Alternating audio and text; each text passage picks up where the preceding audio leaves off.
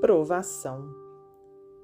Se a provação se te abateu sobre o espírito, de tal modo que já não sabes de pronto como orientar o próprio caminho, não te entregues a qualquer atitude negativa. Recorda que o desânimo é fator de mais amplo abatimento. Suicídio se te faria calamidade. Queixas não te adiantariam.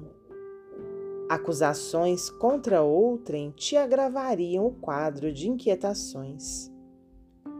A fuga te lançaria em descrédito o desespero te induziria ao desequilíbrio. Confidências amargas te mergulhariam em problemas inúteis. Mágoa te traria ideias infelizes.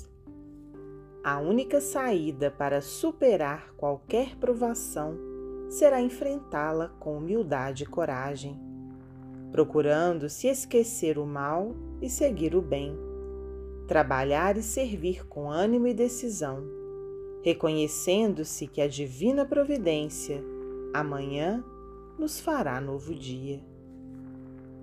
Emmanuel, psicografia de Francisco Cândido Xavier, do livro Hoje.